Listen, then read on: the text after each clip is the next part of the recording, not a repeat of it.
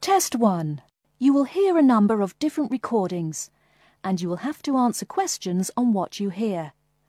There will be time for you to read the instructions and questions and you will have a chance to check your work. All the recordings will be played once only.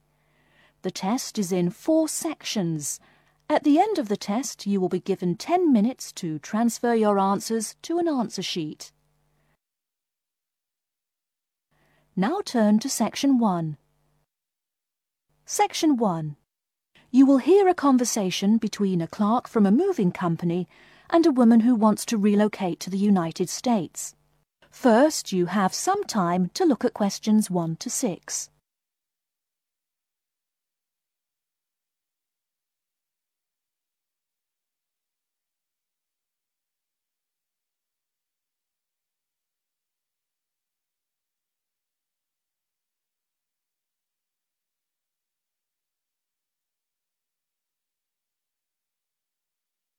You will see that there is an example which has been done for you. On this occasion only, the conversation relating to this will be played first. Good morning, ma'am, and welcome to Australia's Moving Experience. How can I help you?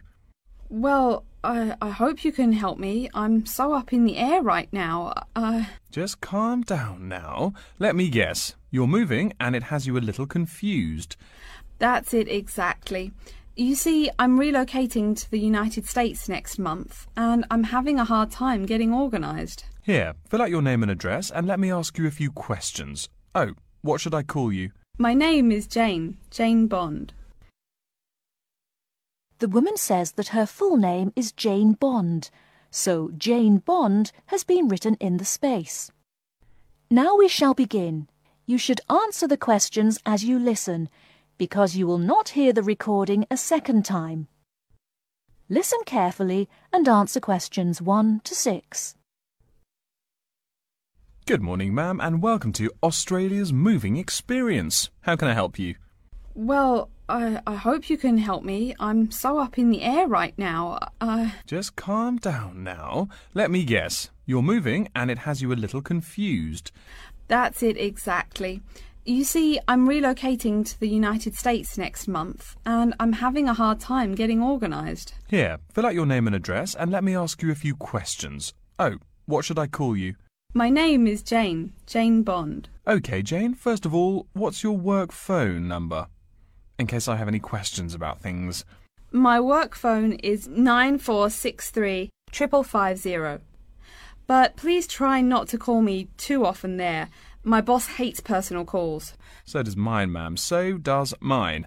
And what address should we ship your things to? My new company is letting me stay temporarily at 509 Clark House. That's C L A R K. Uh, 1137 University Drive in Seattle. Seattle? Beautiful city, I hear. Mountains right beside the ocean almost. Cooler than Australia, too. OK, and when should we come pack your things? Uh, I guess that would be on Monday, March 11th. Do you want any help with an after packing clean-up? We do that for a small additional charge. Yes, that would be helpful.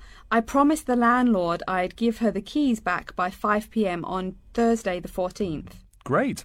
We'll just schedule the clean-up for that day. That way, the place will smell clean and there'll be no dust. Well, you do think of everything. Oh, how much is this going to cost? Here is a list of our basic prices. Oh dear, this seems rather expensive. Yes, ma'am, but you're paying for the best. We're careful and we're fast. Like we say, the only thing we break are speed records getting you moved. Well, maybe that's so.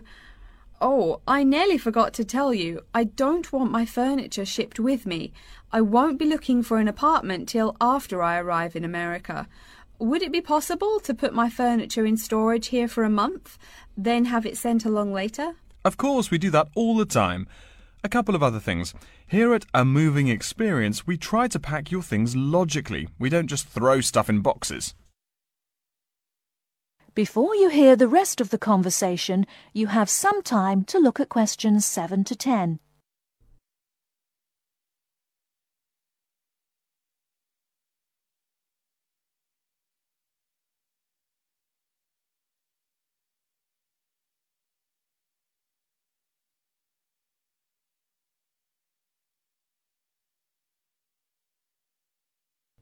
Now listen and answer questions 7 to 10. Do you have any special requests? You know, things you want packed in some special place so you know where to find them. Like what? Oh, I don't know. Things like dishes, maybe. Not to be rude, but you look like a lady who likes to eat.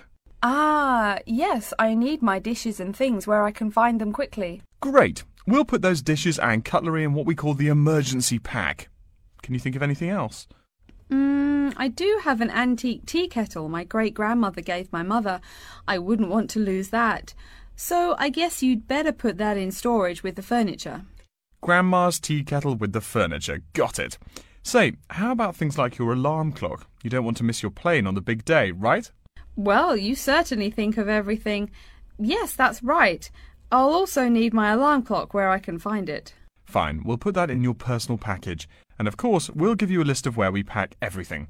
So all you'll have to do on Thursday the 14th is grab your luggage on your way out the door. Um, I couldn't help noticing the new CD player you're carrying. Is that a Samsung? Why, yes, it is. One of their best. Cost me nearly a hundred dollars, it did. Do you want to take special care of it? I mean, it's brand new. Take care of it, but nothing special. You can just put it in storage with the furniture. That looks like everything we need here. I guess you're all set.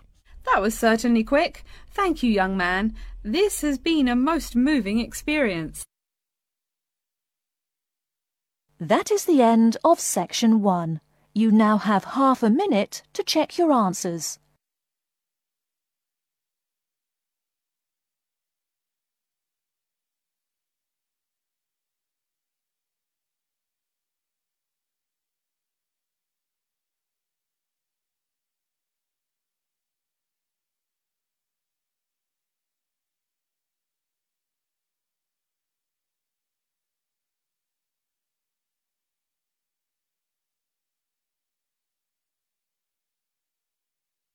Now turn to section 2.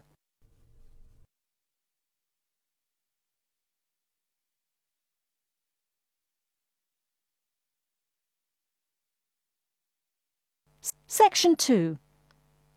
You'll hear an introduction to a conference on computer system language learning. First, you have some time to look at questions 11 to 16.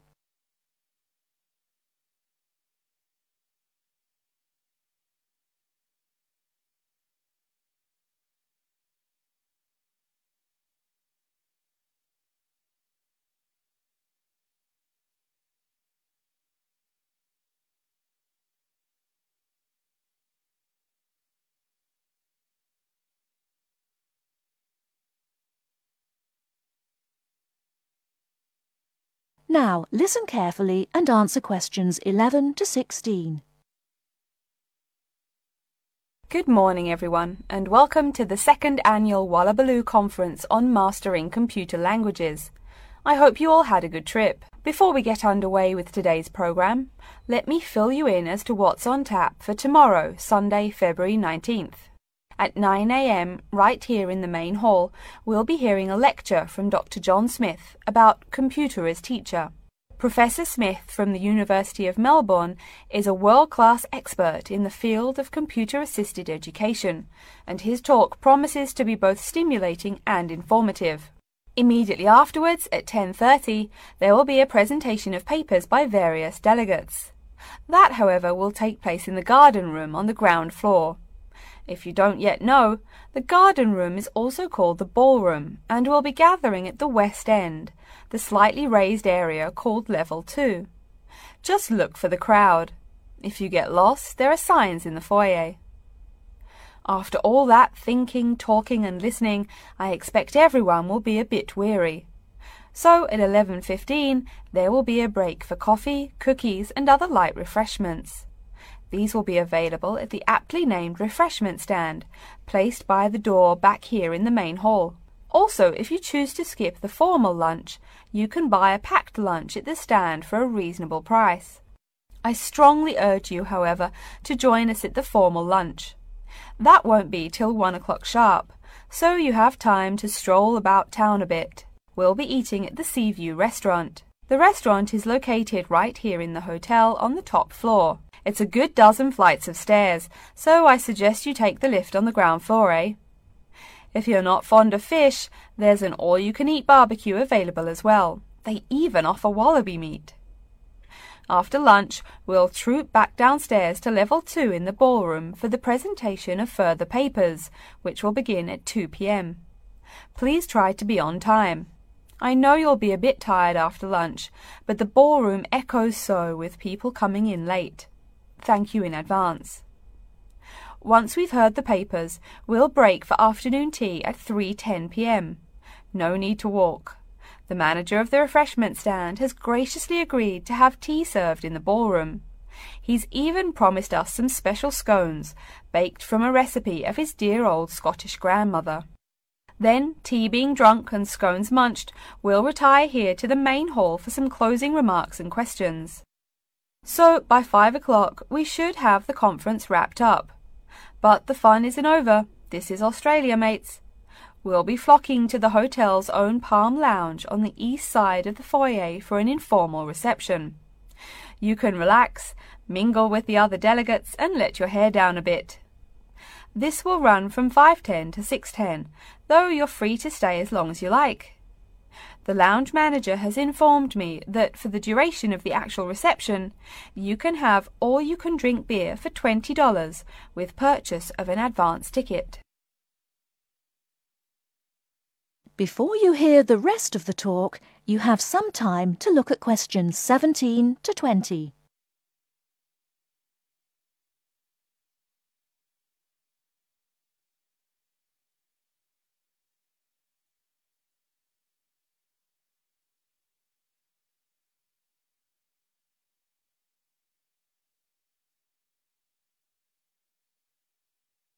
Now listen and answer questions 17 to 20. And yes, tickets can be purchased from any conference organiser or at the front desk any time between now and the start of the reception.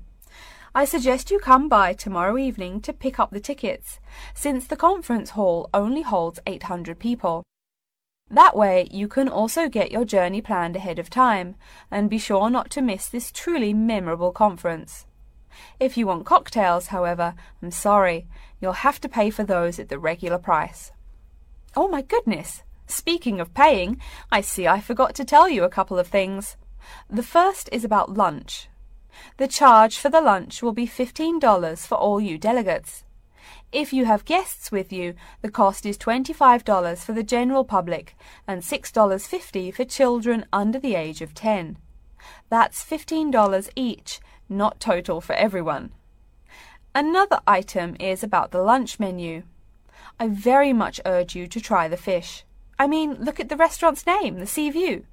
As the name suggests, it is a famous seafood restaurant.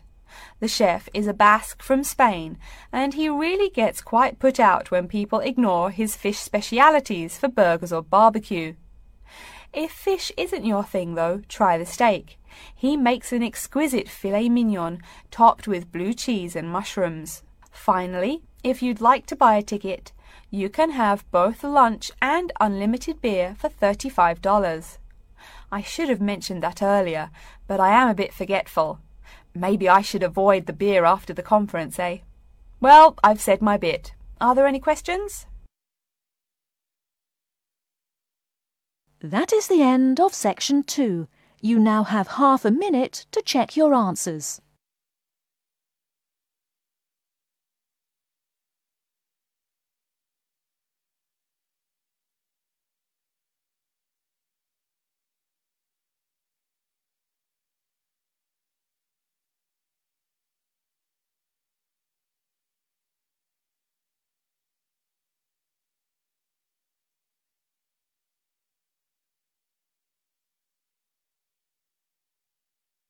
Now turn to section 3.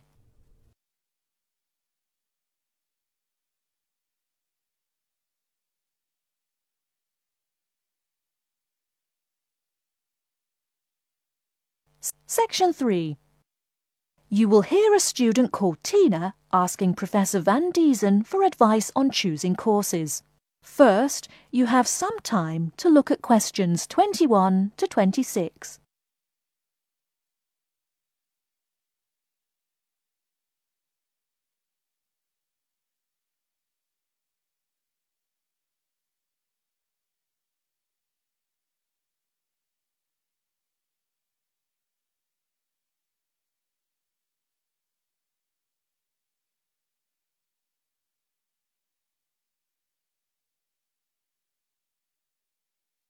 Now listen carefully and answer questions 21 to 26.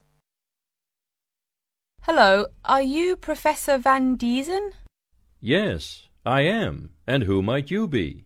Oh, sorry, my name is Tina. I'm a freshman here.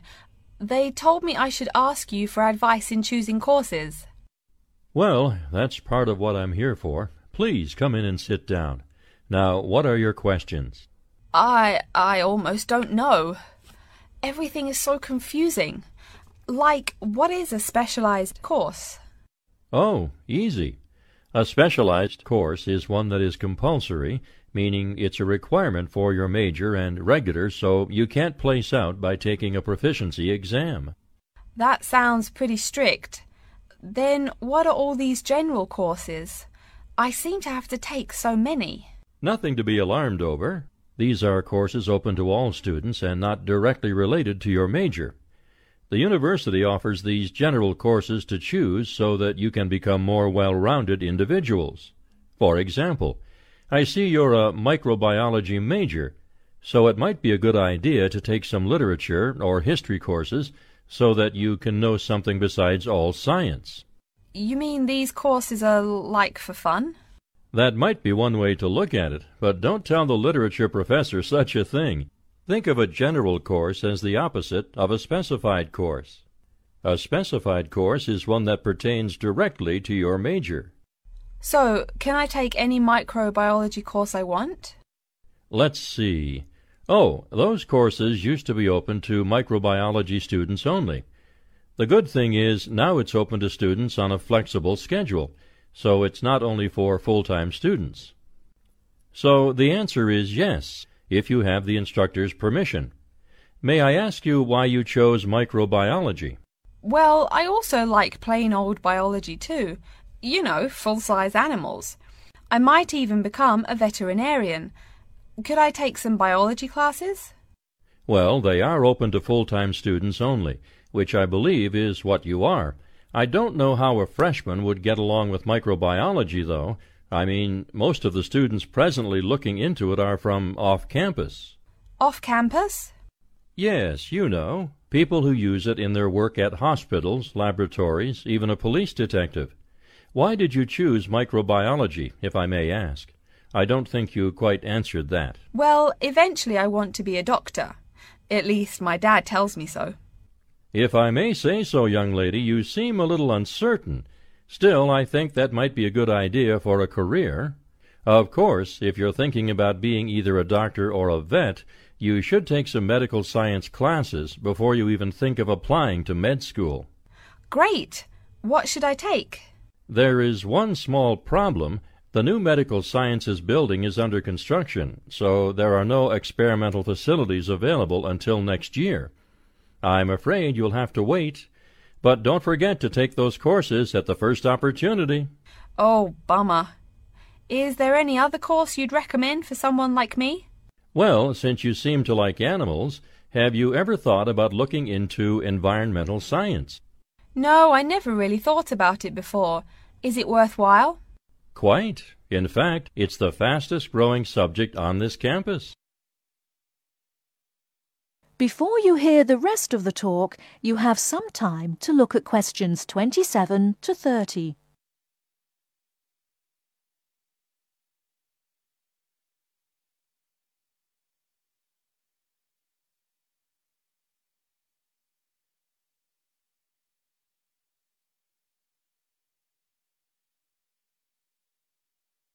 Now listen and answer questions 27 to 30. I'm sorry, I couldn't help noticing the long list of classes you've written out there. May I have a look? Oh, sure. Medical science, statistics, laboratory techniques, medicine, mathematics, computing. My, my, a bit of everything here. Is it too much? For your first semester, yes. What I suggest is starting out by taking the compulsory courses. Like we said before, the medical science can wait. Consider taking that in your sophomore year. I think I'd put off computing, too. I recommend to all freshmen that I talk to to get the compulsory mathematics out of the way as early as possible, so take that one. It'll be one less difficult course you have to focus on when the science lab opens next year and you have to catch up on classes like laboratory techniques. Your major also requires statistics, so you have to balance two math classes, and no doubt you should take that. Otherwise, get your required medicine course out of the way by taking something theory based. Oh, of course, and your environmental science class, if you're interested. The others can wait, though I think computing is definitely a good idea, even though it's not required. I see, too, on your paper there you seem to have had high marks on the entrance exam. Uh, yeah, I guess so. Don't be shy. Have you thought about applying for a scholarship? Do they have any? I mean, my dad is always complaining about how much money it costs him. In your department, there are actually three full scholarships available. They cover tuition and provide $1,500 cash. $1,500 cash? Party! Please, miss, the money is intended more as a textbook allowance, not party money. If you promise to behave, I'll show you how to apply. Great, and thanks. That is the end of section 3. You now have half a minute to check your answers.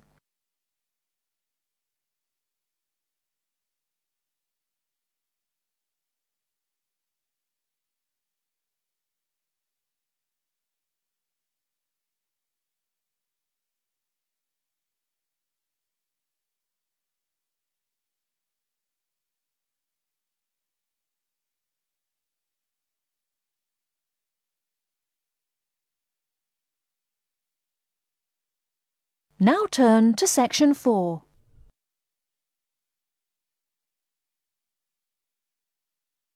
S- Section 4. You will hear a lecture about how to choose flooring materials. First, you have some time to look at questions 31 to 40.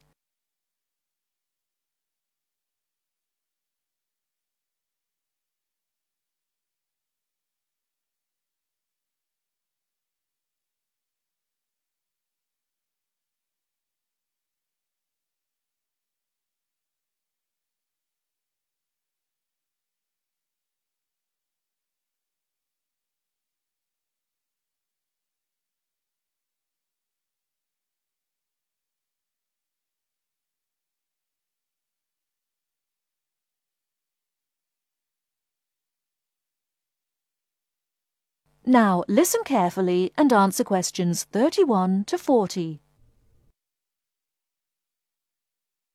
We've been talking about choosing building materials in the last week.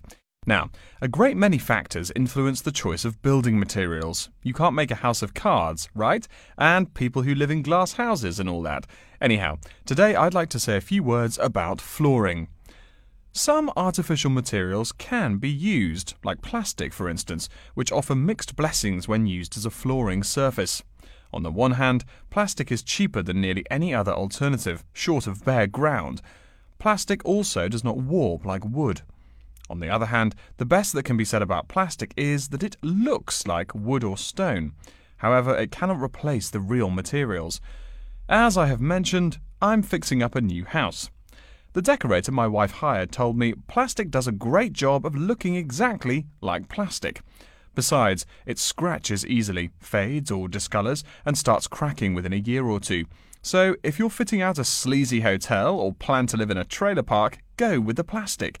Really, though, for all intents and purposes, this leaves us with wood or stone as choices for flooring. Stone and wood are alike in at least one respect.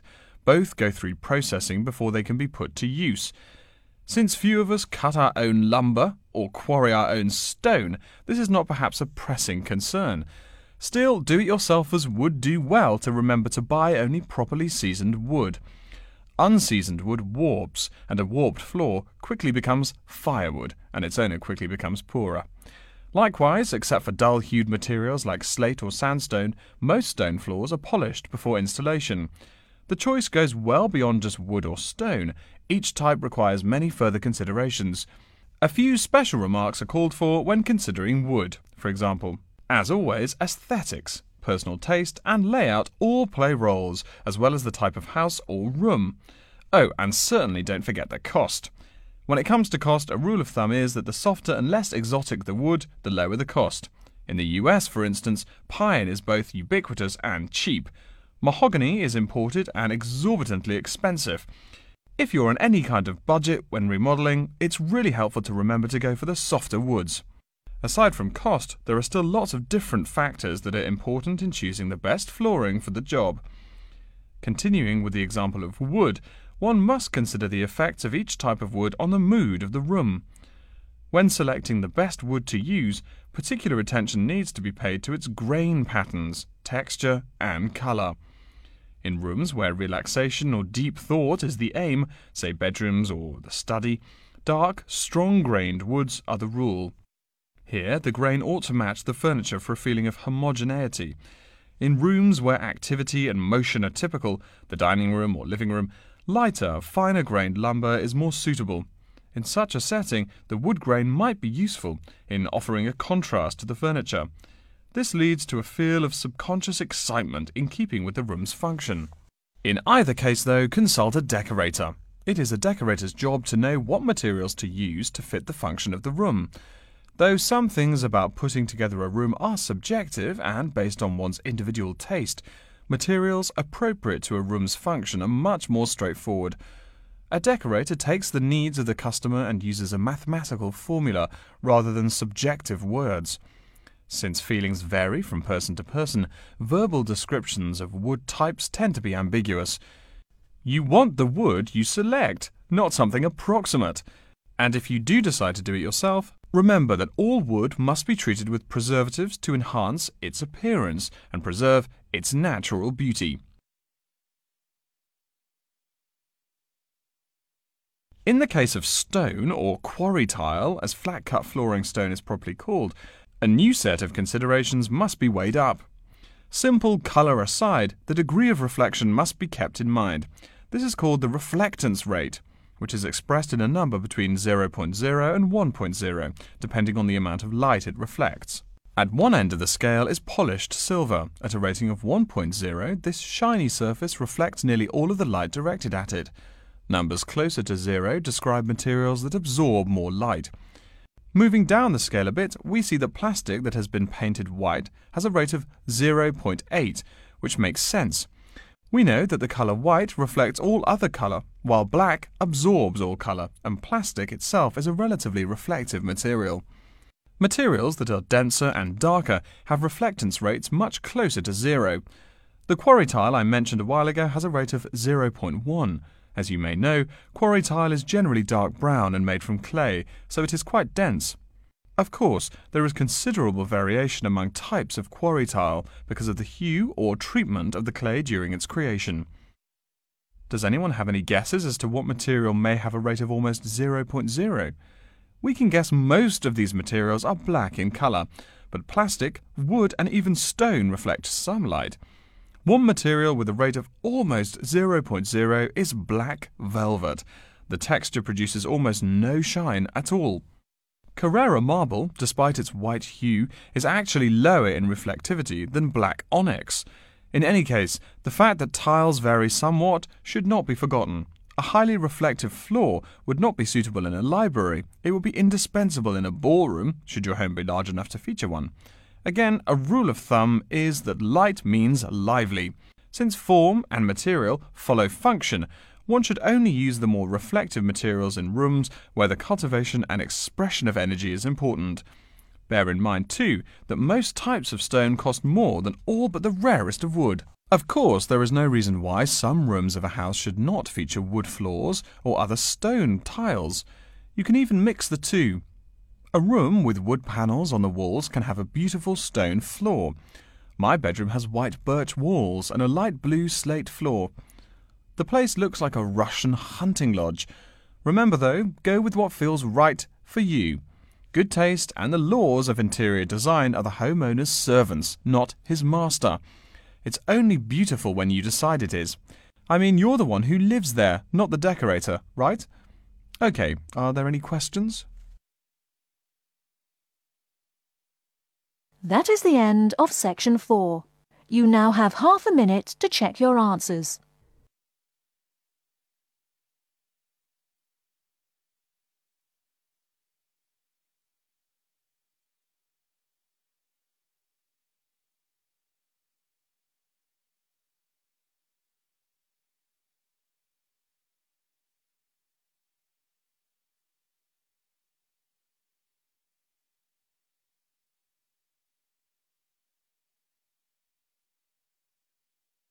That is the end of the listening test.